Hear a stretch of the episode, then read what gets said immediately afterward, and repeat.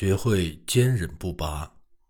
人们常说，一个成功的企业背后一定有一个有时间和金钱的业主。通常情况下，在业务成功前，业主主要通过连续几个月甚至几年都无法拥有稳定的收入，这就需要个人必须具有足够的财力才能维持下去。你为谁打工？当你持有别人名下的大量股权时，到底谁才是真正的财富拥有者？你真的实实在在拥有它吗？就像创意节目《鲨鱼坦克》中展现的那样，风投公司和创业公司的魅力和光彩使人向往。这些闪耀的灯光在召唤着你，但对于一些人来说，债务融资也可作为一项不错的选择。二零一四年，我父亲写下了一篇与小企业主和所有权有关的融资故事。我们一起再来看一下。戴维斯是个拥有百万资产的企业主，在他职业生涯的早期，有人问他：“你一般在哪个银行处理相关业务呢？”他回答道：“我在虐待银行。”听起来，戴维斯似乎遇到了一群十分不友好的信贷员，他们总是保持一张高傲的脸，脸上总是一副冷漠的表情。虽然他总是及时偿还商业贷款，但每一次信贷员都要求他更新财务数据。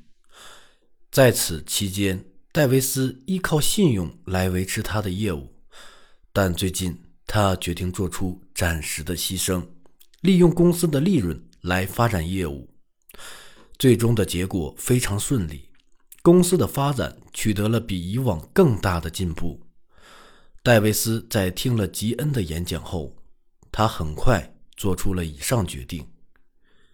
吉恩是一位杰出的邻家的百万富翁，《百万富翁之心》一书中也有对他的描述。吉恩在我的研究中透露了许多信息。为我的研究做出了极大的贡献。在我采访过的百万富翁中，吉恩位于重要性排行榜的前十名。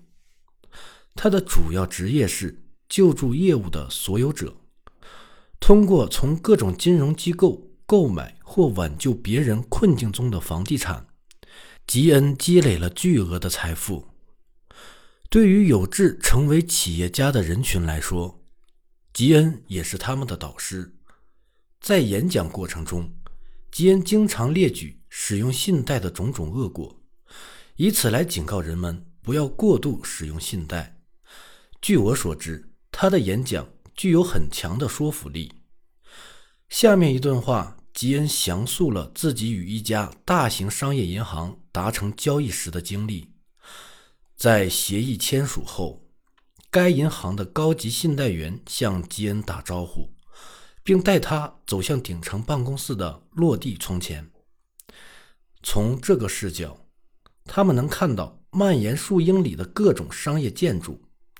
信贷员指着这些建筑物，对吉恩说道：“我们才是这一切的拥有者，你们只是在为我们这些金融机构跑业务。”这些话给吉恩留下了不可磨灭的印象。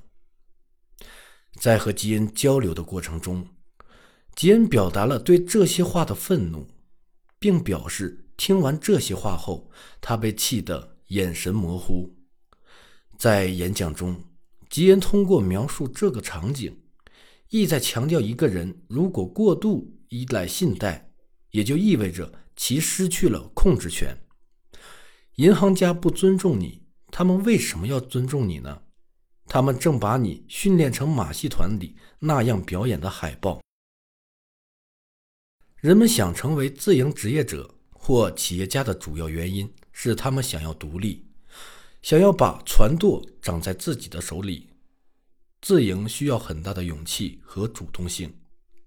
然而，正如上述的那位银行高管所说，企业主。并不真正拥有自己的业务，他们被放款人牢牢控制着。但随着时间的推移，企业主应该减少对金融机构的依赖。正如研究中那些创业型百万富翁所说的那样，坚持是第三个必要因素。不管在哪种尝试中，尤其在创建公司中，成功更像是一场长途旅行，而不是一次悠闲的夜游。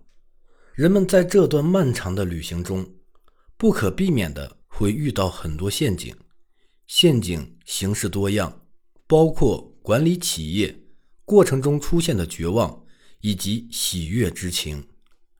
事实上，对许多人来说，成功只有在他们顺利通过一系列逆境的挑战后才会到来。二零一四年，《华尔街日报》刊登了一篇文章。阐述了如何克服逆境，创造一家成功的企业。这篇文章讲述了凯文·哈特福德遭遇的考验和磨难。在一家曾经春风得意的咨询公司破产后，哈特福德试图找一份白领工作。这一找就是几年。他一直认为许多潜在雇主是因为他的口吃问题而对他。按下了否决键。这篇文章还说，他连续做了几年的零工，运输包裹，将医疗用品粘在一起，整理邮件，修剪草坪。他和一位合伙人接管了一家挣扎在生死线的生产金属零件的小公司。如今，该公司的业务蒸蒸日上，二零一三年的销售额为六百万美元。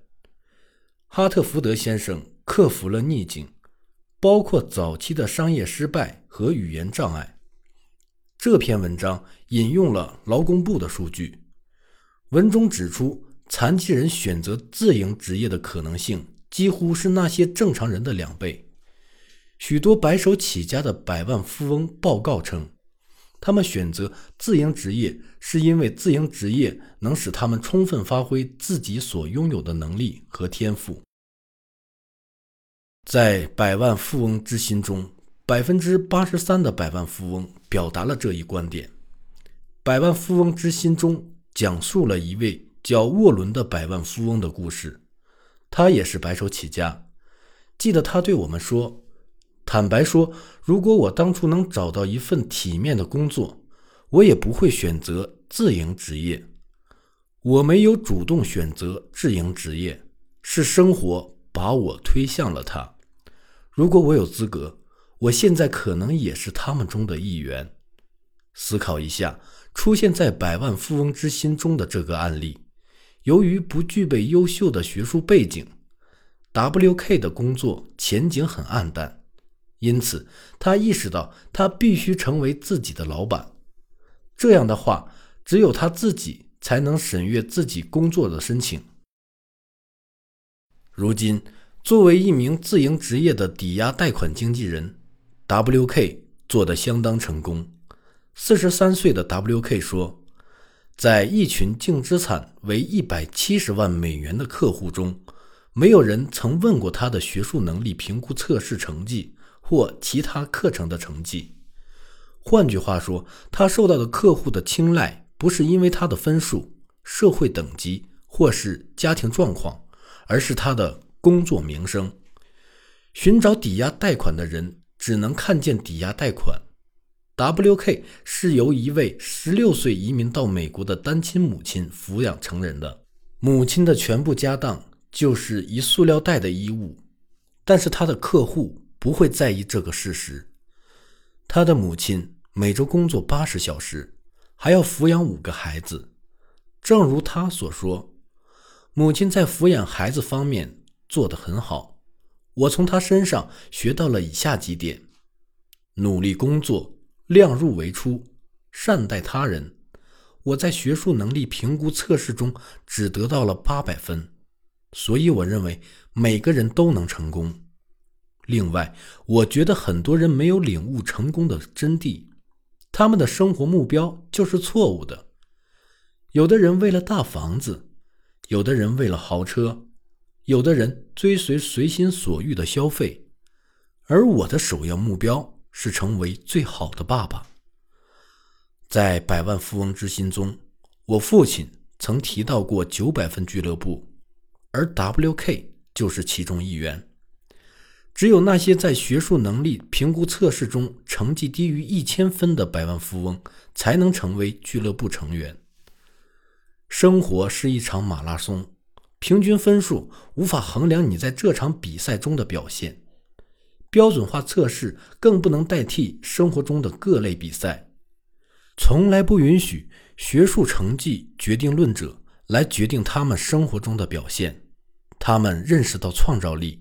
自制力和某些社交技能比成绩和能力更重要。这些人常常会使他们的老师和其他智力测试支持者们感到困惑。所以，如果你的学历、简历、工作申请不是最抢眼的，该怎么办呢？那就下定决心吧，走到谈判桌的另一边，转换角色，让自己。成为评估他人工作简历的一员。